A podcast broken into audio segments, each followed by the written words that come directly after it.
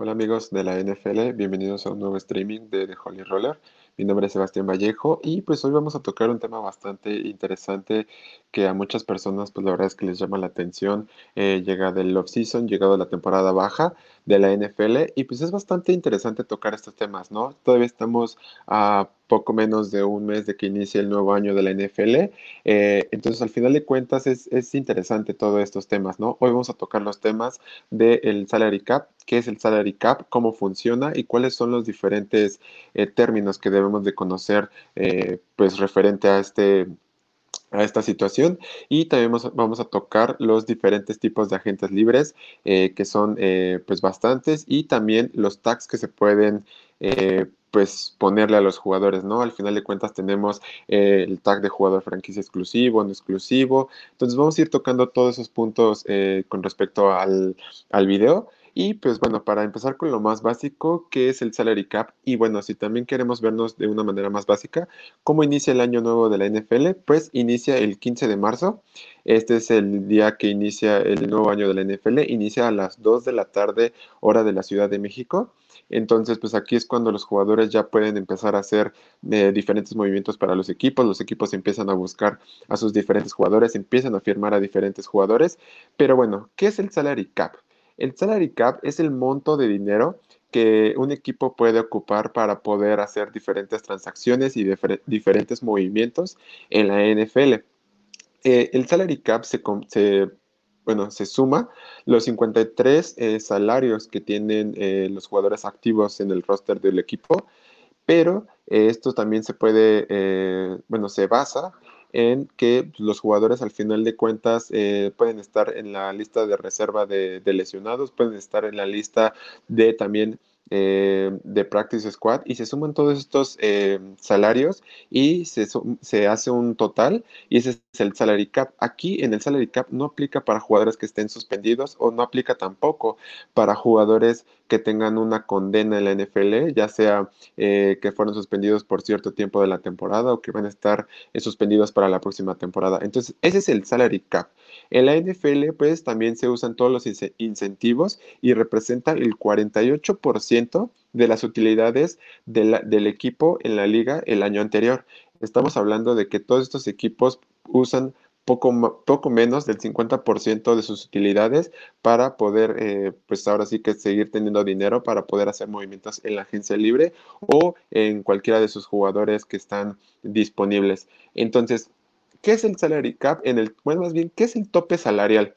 El tope salarial es una variación que aumenta o disminuye el, salary cap. Al final de cuentas, esto es un, cupo específico para el dinero que tienen los, los, equipos para firmar a sus jugadores. Entonces es el tope salarial, el máximo dinero que tienen los equipos para poder eh, gastarlo. Pero aquí es un dato importante. Si ustedes o el equipo eh, tienen un, salario, tienen que estar en números positivos. No puedes empezar la agencia libre o no puedes iniciar el año nuevo de la NFL teniendo números negativos. Entonces, aquí en la liga tenemos poco más de 10 equipos que tienen números negativos en la NFL. Entonces, aquí lo que me saca de onda, bueno, no me saca de onda, pero al final de cuentas, son estos equipos que tienen, que, tienen que, reconstruir contratos, que tienen que cortar a gente para que tengan números positivos. Si un equipo tiene números negativos al inicio del año, no podrá hacer movimientos hasta que eh, pues, estipule a la liga cuáles son los salarios que va a reducir y cuáles son los movimientos que va a tener que hacer para no, no quedar debiendo dinero. Y pues bueno, aquí les voy a dar una lista completa de cómo está el tope salarial en los equipos de la NFL para el 2021. Y pues bueno, le voy a dar los 32 topes salariales que tiene la NFL hasta el momento. Esto eh, lo estoy sacando de Over the Cap, que es la mejor página para poder eh, sacar el tope salarial de la NFL. Pero bueno, empezamos con el número uno. ¿Quién es el equipo que tiene más dinero? Pues bueno, creo que muchos lo saben y muchos no, pero serían los Jacksonville Jaguars. Este equipo tiene en total de salary cap eh, un, bueno, tiene dinero disponible de 77 millones de dólares. Bueno, 700 no, perdón, 77 millones 514 mil 963 dólares disponibles para gastar en la agencia libre. Y cualquier, eh, pues ahora sí que dinero que, que, pueda gastar. Ese es el equipo que tiene mucho más.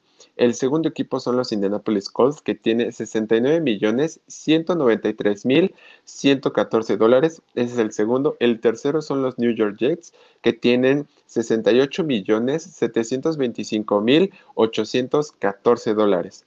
En los Patriots, en el cuarto lugar, tienen un total de 62 millones 778 mil 756. El siguiente equipo son los Washington Redskins, que tienen un total de 38 millones 952 mil 74 dólares.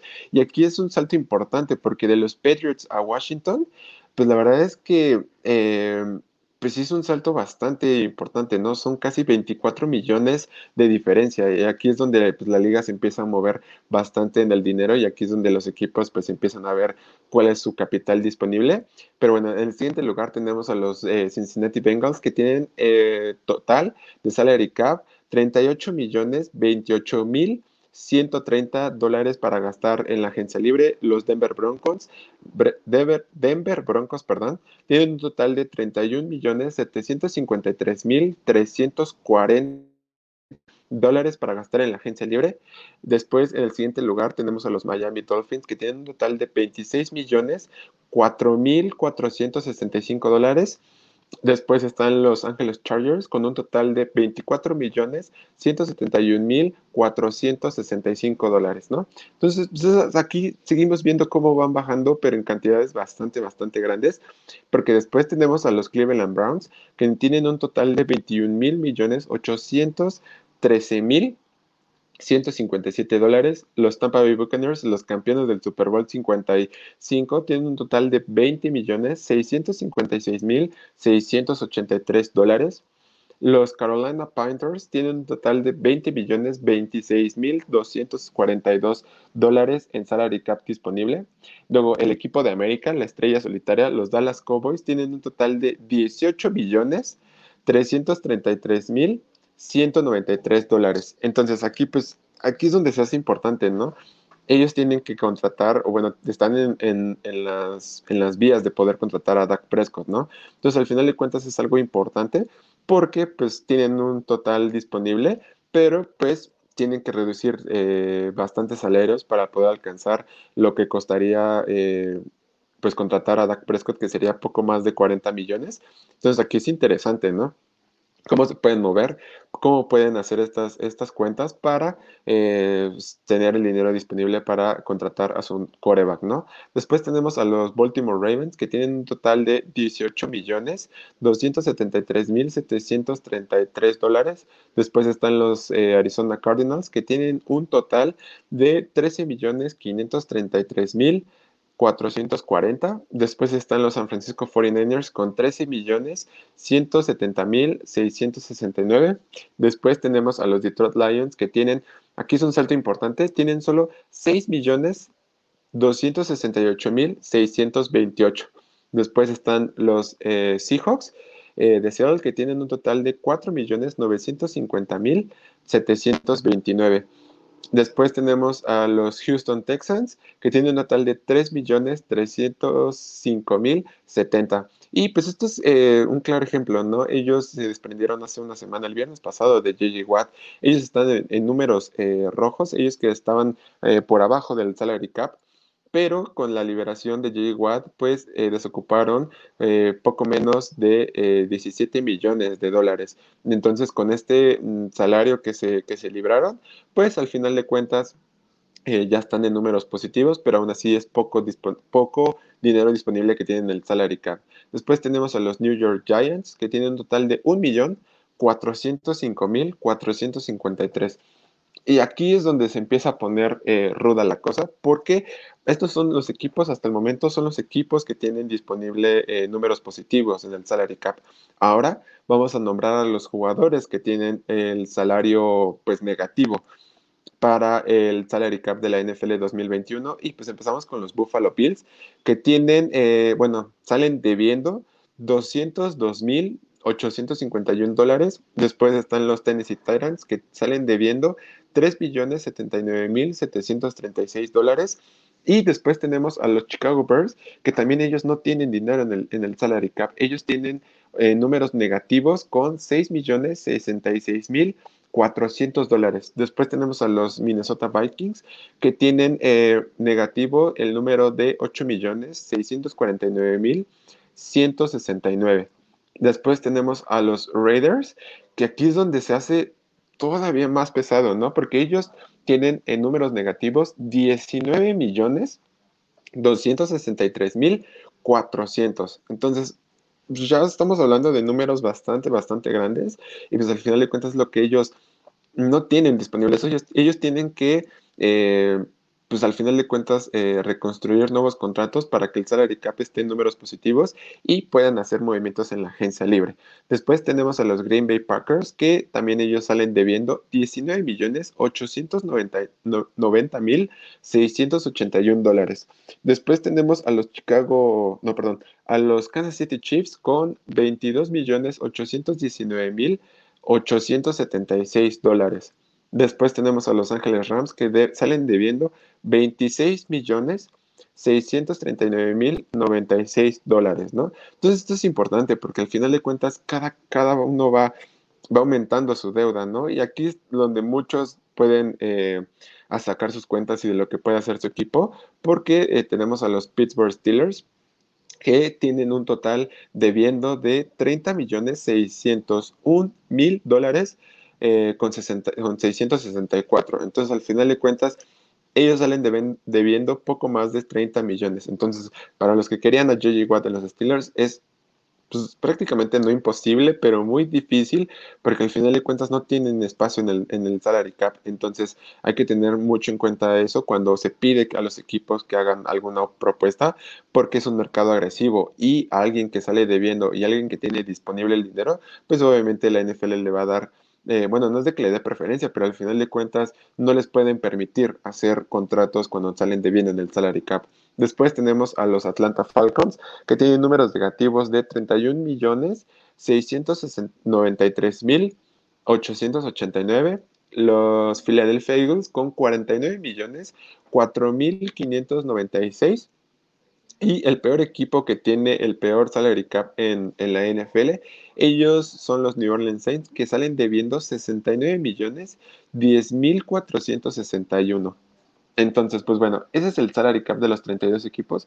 Como se darán cuenta, pues eh, son un total de dos equipos los que tienen números negativos y pues de ahí se van desglosando los que tienen números positivos. Entonces, esto es interesante porque al final de cuentas, pues es importante que los equipos tengan en cuenta y tengo, los aficionados tengan en cuenta cómo es el salary cap, cómo funciona el salary cap, porque también tenemos un término que es el dinero muerto, el dead money, el dead cap, que este dinero es, eh, es, el, es el dinero, bueno, el monto que se le destina a un cierto jugador, pero este jugador pues ya no pertenece al equipo, pero como el equipo le garantizó dinero a este jugador, al final de cuentas se lo tiene que pagar. Entonces ese dinero ya está gastado, está contado en el salary cap, pero pues ese dinero al final de cuentas tú lo tienes que pagar y el jugador, si ya no está en tu equipo, pues ya no es problema de él porque tú se lo garantizaste.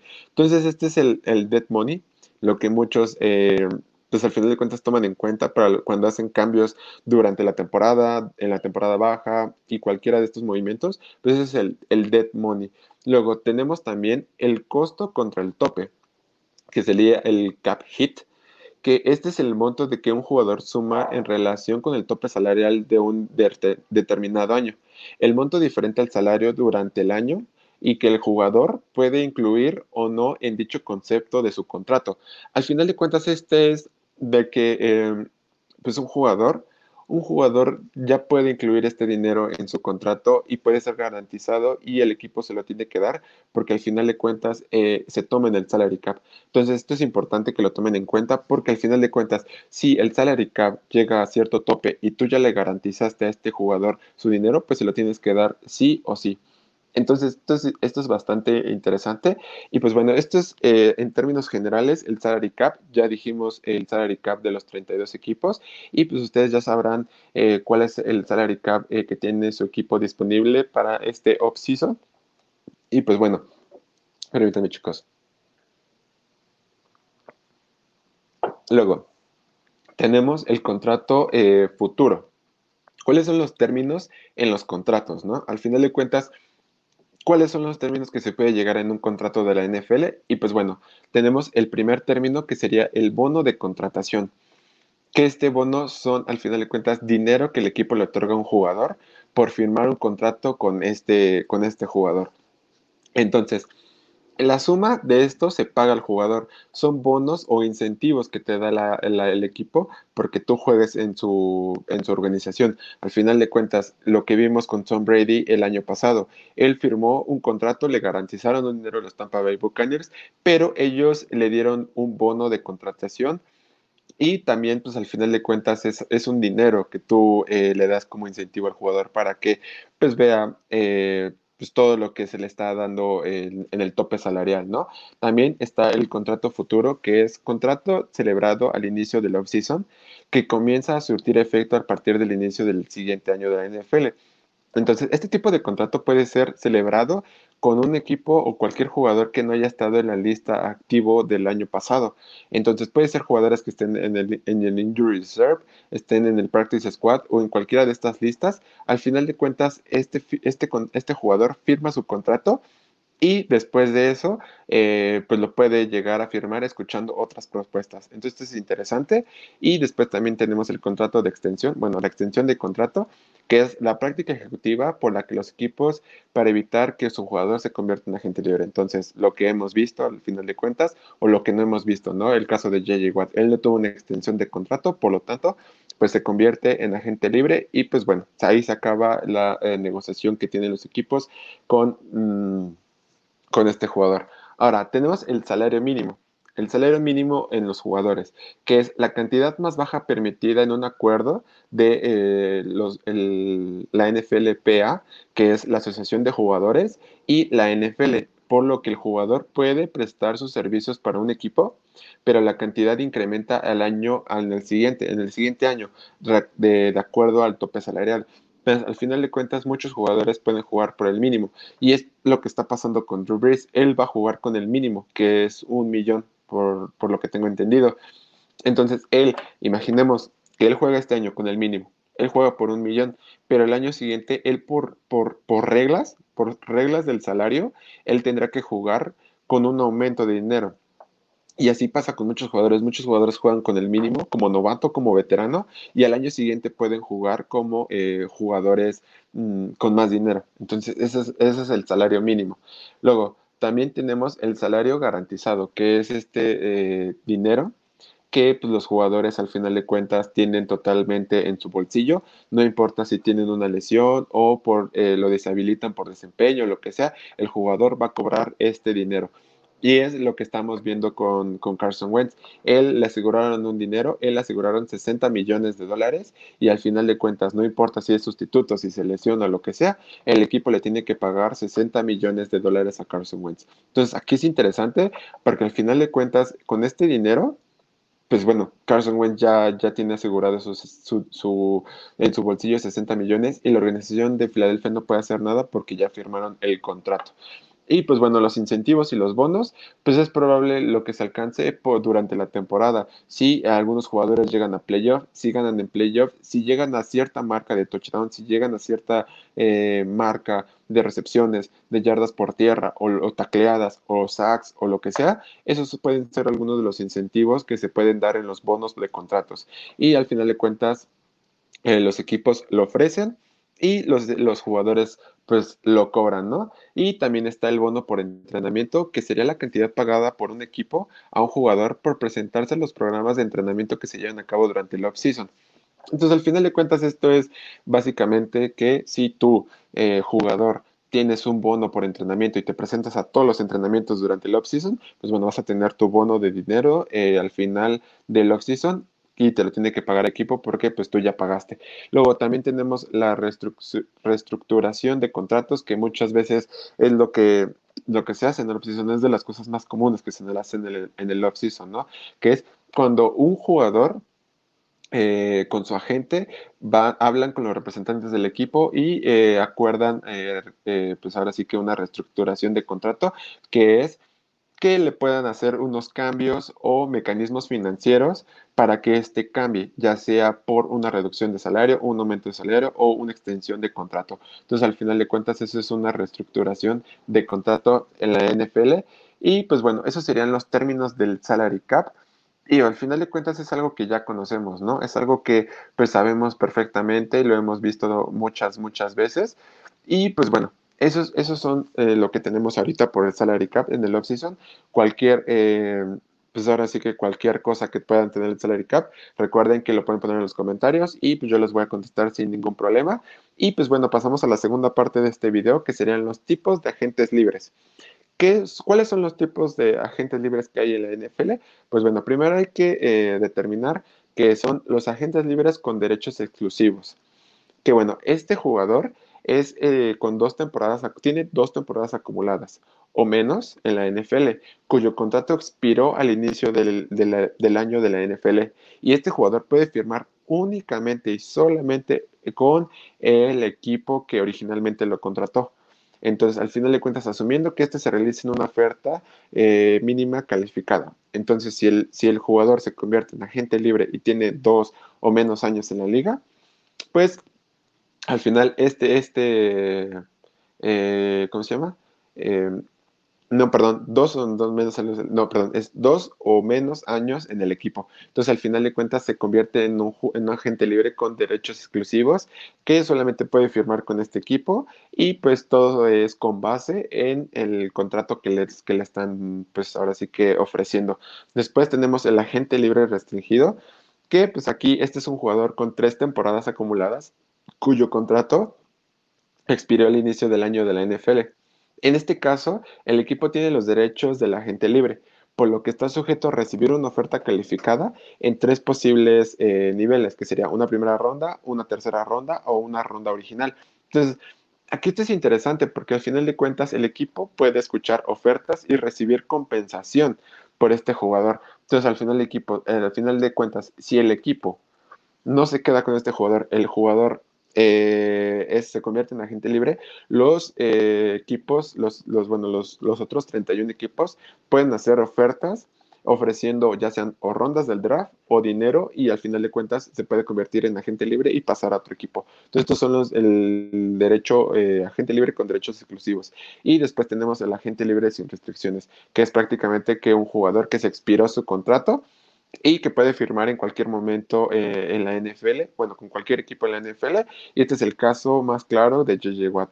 Él, su contrato expiró y al final de cuentas, eh, los, los Houston Texans lo eliminaron de la plantilla y ahora JJ Watt puede firmar con cualquier equipo, aún así no haya iniciado la agencia libre. Obviamente el contrato se va a hacer oficial hasta que el año de la NFL inicie, pero pues bueno, él puede llegar a un acuerdo sin ningún problema porque él es un agente libre sin restricciones. Entonces es importante que lo sepan. ¿Cuál sería un agente libre eh, con derechos exclusivos? Pues bueno, tendríamos a Allen Robinson. Él es un, agente libre con derechos exclusivos que él puede firmar con el equipo y puede ser eh, tagueado con el jugador franquicia. Y pues bueno, un agente libre restringido pues sería JC Jackson de los New England Patriots, que él pues es agente libre, pero al final de cuentas puede escuchar compensaciones de los diferentes equipos y puede salir de los Patriots en cualquier momento cuando inicie la temporada del, bueno, cuando inicie el año nuevo de la NFL. Y pues bueno, ¿cuáles son las ofertas que se pueden, eh, pues al final de cuentas, eh, ofrecer en la NFL, pues la oferta calificada es esta oferta de un año de salario realizado en un jugador que sería vigente. Entonces, a partir de este punto se convierte en agente libre restringido, cuyos derechos se, se quieren retener.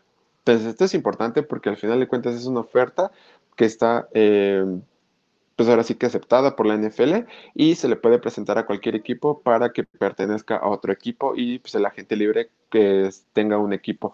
Ahora, tenemos la oferta de ronda original, que esto ya se las comenté, que bueno, imaginemos, si un, jugador de cualquier equipo es, fue una segunda ronda del draft, entonces el equipo que está eh, en una oferta puede ofrecer una misma segunda ronda por este equipo y es una compensación de lo que gastó el equipo originalmente por lo que va a gastar ahorita el, equipo que lo está buscando. Luego tenemos la oferta de primera ronda que se le ofrece a un jugador en el siguiente año de un, de un contrato eh, salarial, ¿no? Con respecto a la oferta de segunda ronda, que termina el, contrato colectivo de la NFL y la NFL con la Asociación de Jugadores.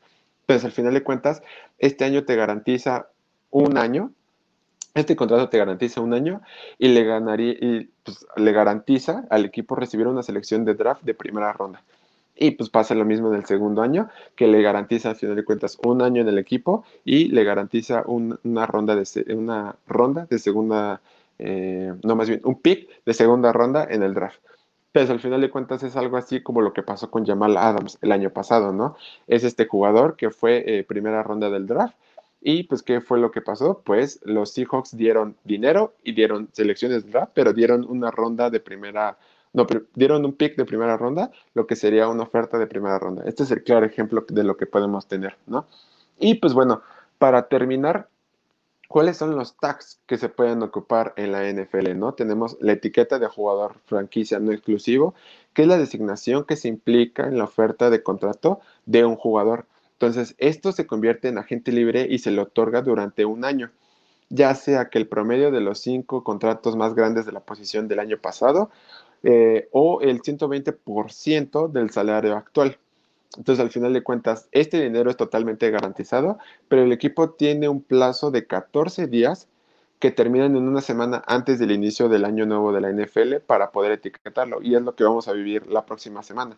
La próxima semana ya se pueden etiquetar a jugadores y en estos 14 días antes de que inicie el nuevo año de la NFL, pues se pueden eh, buscar ofertas, ¿no? Y al final de cuentas, el no exclusivo, eso quiere decir que cualquier equipo tiene la posibilidad de poder eh, más bien este jugador tiene la posibilidad de seguir buscando un equipo, pero si este equipo, eh, ningún equipo lo quiere, tienen hasta el 15 de julio a las 2 pm de la Ciudad de México para poder firmar a este jugador. Si este jugador eh, es firmado por otro equipo antes del 15 de julio, pues sin, ningún, sin ninguna, ahora sí que ninguna razón, se pasan los derechos del contrato al equipo que lo está contratando y el equipo que le puso el tag de jugador franquiciano exclusivo, pues se queda con una compensación de rondas del draft. Entonces, al final de cuentas, es como funciona el tag de etiqueta de franquicia no exclusivo.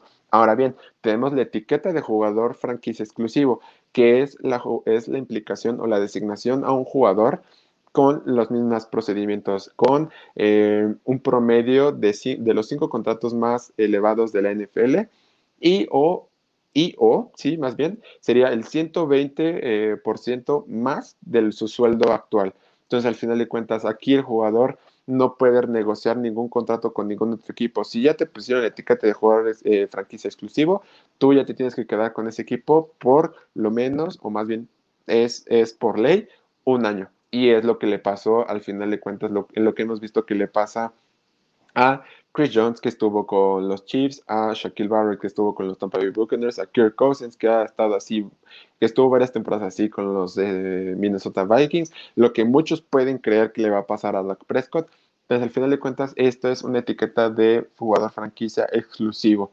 Ahora tenemos la etiqueta de transacción, que esta es una designación que implica una oferta de contrato a un jugador que está por convertirse en agente libre, que le otorga el contrato de los, eh, uno, se hace la evaluación, una evaluación de los 10 contratos más altos en la NFL o el 120% más del contrato actual y pues una cantidad que sea mayor. El salario de ese año es completamente garantizado y esto es totalmente importante. Los jugadores que son etiquetados con el jugador franquicia, su sueldo es totalmente garantizado. Entonces, si un jugador eh, y es lo mismo que puede pasar con Dak Prescott. Si a Dak Prescott lo firman como jugador franquicia y lo firman por 45 millones o 40 millones o lo que sea que lo vayan a firmar, ese dinero es totalmente garantizado que se va a tomar en cuenta en el salary cap. Entonces, esto es importante. Cualquier etiqueta que te pongan a ti siendo agente libre y te etiquetan con la, con la de jugador eh, de transacción, jugador franquicia exclusivo o no exclusivo, tu dinero es totalmente garantizado por un año. Entonces esto es bastante interesante. Y pues la etiqueta de transacción, eso quiere decir que en cualquier momento de la temporada, pues ellos te pueden cambiar y recibir una compensación, ya sea en dinero o en rondas del draft. Entonces estos serían como... Eh, pues las etiquetas que podemos tener eh, en el salary cap. Esto es muy importante, chicos. Recuerden que el año de la NFL comienza el miércoles 17 de marzo a las 2 pm, tiempo del centro de la Ciudad de México. Entonces esto quiere decir que a partir de las 2 pm del 17 de marzo, todos los, todos los que no hayan firmado con su equipo son agentes libres y aquí es donde se va a empezar a armar todos los cambios o los bombazos que muchos llaman en la agencia libre. Y pues bueno, eso sería eh, todo por el día de hoy. Es un video, la verdad es que bastante corto, porque al final de cuentas es, son términos, ¿no? Son términos que debemos de saber, el salary cap, que es el dinero muerto también, eh, cuál es el salary cap que tiene cada uno de los equipos y los diferentes tipos de agentes libres que hay en la NFL o las diferentes etiquetas de jugador franquicia que pueda haber en la NFL. Entonces, para cualquier duda también pueden... Eh, Pueden comentar aquí en el video, yo les voy a responder o por mi Twitter, arroba de HollyRoller49. Y pues ahí cualquier duda que tengan del salary cap o cualquier duda que tengan de los agentes libres, pues ahí les voy a estar contestando sin ningún problema. Y pues de nuevo, muchísimas gracias. No se olviden de eh, seguirnos en nuestras redes sociales, ya sea en Facebook, en Twitter, en Instagram eh, y en YouTube. Y también estamos en Spotify en formato de podcast. No se pierdan toda la programación que vamos a tener porque vamos a tener una cobertura de Love Season. Obviamente no va a ser tan, eh, pues ahora sí que tan continua como en, en, la temporada regular porque, venga, pues hay que también dejar que la información fluya. Y pues cualquier cosa, pues ahí vamos a estar muchachos. Muchísimas gracias. No se olviden de darle like, compartir y pues nos vemos en el siguiente streaming de, eh, de Holy Roller y pues cuídense.